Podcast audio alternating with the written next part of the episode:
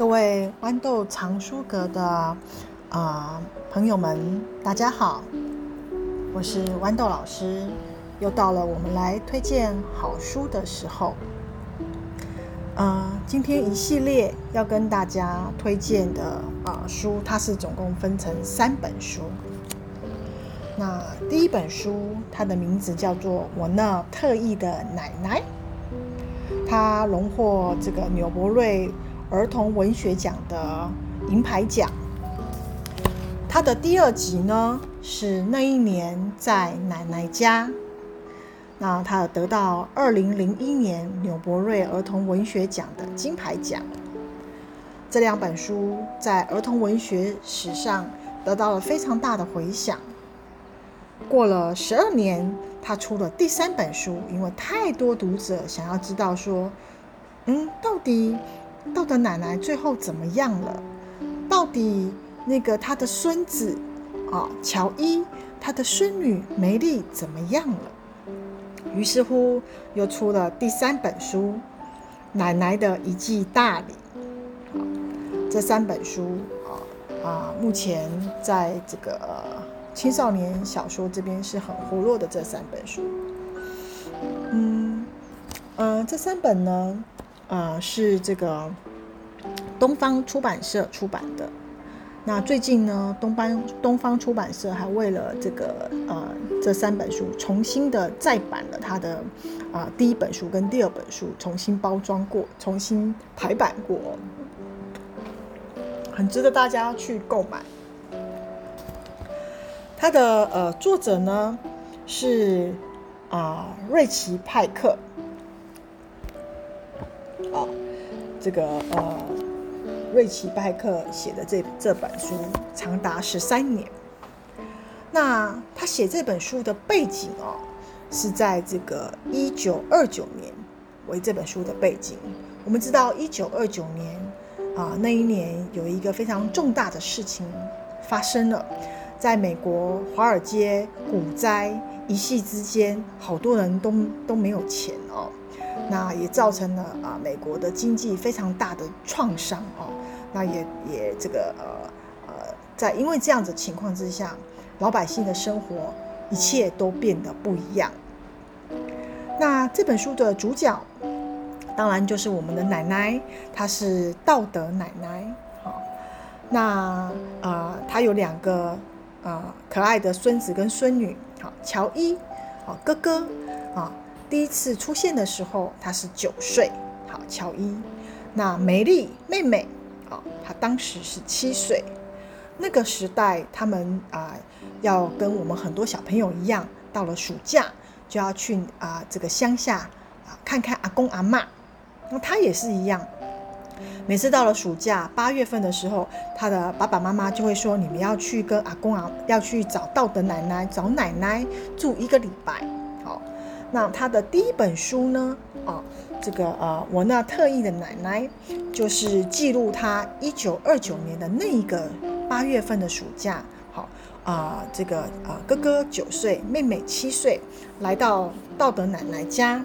好，啊，在这个伊利诺诺州，哈，这个地方，啊，一直到记录他，一直到一九三五年，六年的时间发生的。啊，这些故事。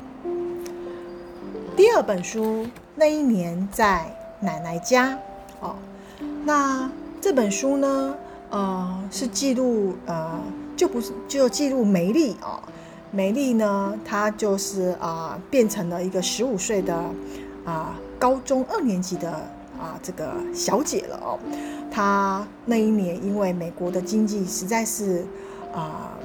很很很这个呃，陷入了谷底哦。我们在这个很多历史上面有有一个名称罗斯福的深渊哦。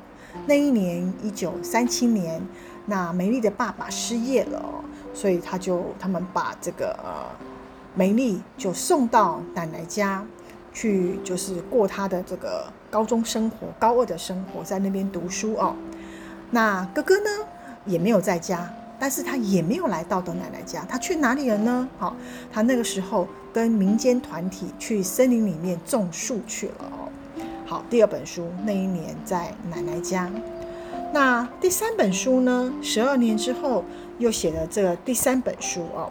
那第三本书的道德奶奶从第一本书的六十岁来到了九十岁，她到了九十岁这个这个年龄哦。那在写第三本书的时候，她的背景是一九五八年，正好那一年啊、我们啊、台湾这边发生了八二三炮战。好，那啊、呃、这三本书。呃的这个呃过程啊，就是他们的生活真的是不是很富裕哦。那时候的呃嗯乡下的奶奶家上厕所是要去上茅厕，厕所不在家里面的。好，我们现在啊、台湾的乡下还是有一些家庭是这个样子的哦。那上厕所的时候没有卫生纸，好，然后是用玉米的那个皮啊去去当卫生纸用的。好，当然也没有电视啦，好。那这三本书呢，我们会各挑一个啊、章节来跟大家做分享，非常推荐各位去找到这三本书，不论你是去图书馆借，好、哦，或者是您啊、呃、上网嗯、跟东方出版社出啊、呃、购买了，都非常值得大家来收藏。好，今天啊、我们就先从我那特异的奶奶第一本书。里面的章节跟大家介绍起牛奶里的老鼠。爸爸在一次谈话中透露，梅丽和我去看奶奶这趟远门将固定成为年度大事。也就是说，每年八月份，他们都要去奶奶家住一个礼拜。梅丽很不高兴，因为这表示。暑假中，他都有一个礼拜不能见到他的好朋友威利和啊、奥黛丽，而且呢，他还没有走出那趟远门的噩梦呢。去年那趟远门的噩梦，有一个晚上，他梦见散弹枪从棺材里坐起来；还有一次，他梦见奶奶那只大猫对着他扑过来。当然，这都是他自己说的。散弹枪从棺材里坐起来这件事情啊，我们要回溯到这个前一年他们来奶奶家的呃发生的事情啊。那啊也啊，这个是在我们的第一本书的第一个章节。好，那您找到书之后就可以发就可以知道说这个来龙去脉。尽管梅丽说过她自己一个人。跳绳是世界上最无趣的事情，但是今年他来奶奶家，他还是带了条跳绳来，好给自己找点事情做啊。我则带了一盒大拼图，如果拼得起来，这应该是林白上校和他的飞机“圣路易精神号”的照片。在芝加哥，我们公寓里没有地方能够有。那个放这么大的拼图，奶奶夏天时候会把它冬天用来暖客厅的火炉收起来，刚好可以放一张拼图桌。我们到达后的第一个晚上，我趴在桌前拼图，奶奶则坐在她的摇椅打瞌睡。她说她从来没有真正睡着过，却得自己把自己好喊醒。要他自己把自己喊醒，才能够上床睡觉。傍晚天还没有黑的时候，美丽就跑到外面去跳绳啦。奶奶屋里可没有什么地方可以跳的。不过啊，屋外没有什么地方可以跳的。不过啊，它后面外面啊有一个水泥铺的这个小路哦，从前门一直通到马路旁边的信箱。我们就听到美丽在那边一边跳一边念。那个他喜欢的歌谣，好，这个奶丽捎来一封信，你猜信上说什么？奶丽生了小 baby，有着满头红毛发，她的头上几根毛？一、二、三、四、五、数到一百八十的时候，奶奶就把他喊进来了。现在他又不知道躲到哪去生气了。奶奶的呼吸声很均匀的，接下来他就会开始打鼾。就在那个时候，我有听到马蹄滴答滴答滴答的走过来的声音。当然，那是很平常的声音。我会注意到它，是因为踢踏声音来到奶奶家门口就停了。然后呢，马上就有一个人踢了马马的肚子一脚，马又滴滴答答、滴滴答答的走了。我正要去伸手再去拿一片蓝色天空的拼图时，突然一道光射向了凸窗，跟着来的是一个很大的爆炸声，房子被震摇晃起来。我的拼图也乱跳。比起奶奶扫射的那一次，它就是指去年哦，那个散弹枪的那个事情。好，请看上一篇的啊，老流浪汉的最后一页的那个这个部分。好，去年呢，奶奶在屋子里面扫射的那一次，这当然是不够大声的，但是呢，还是被吵得从椅子上跳了起来的奶奶。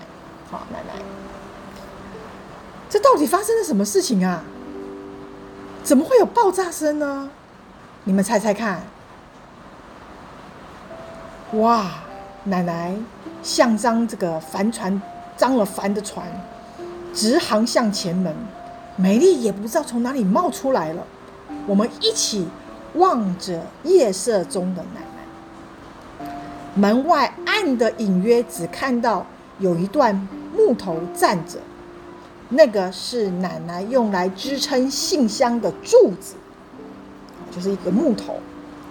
但是呢，信箱上面的那个头啊，不在那个木头柱子上面，散的一地都是。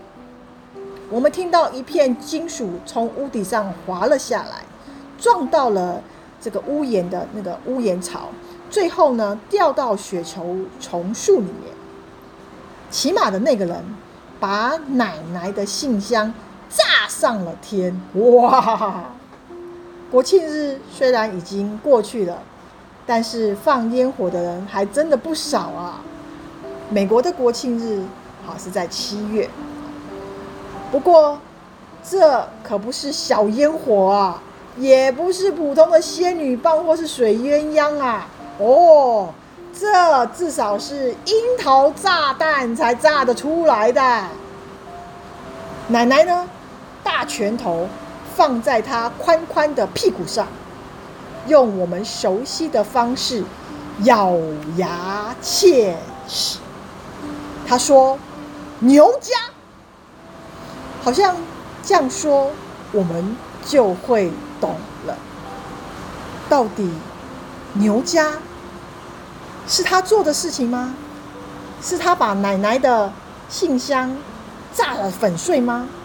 为什么呢？我们下次再继续说给你听。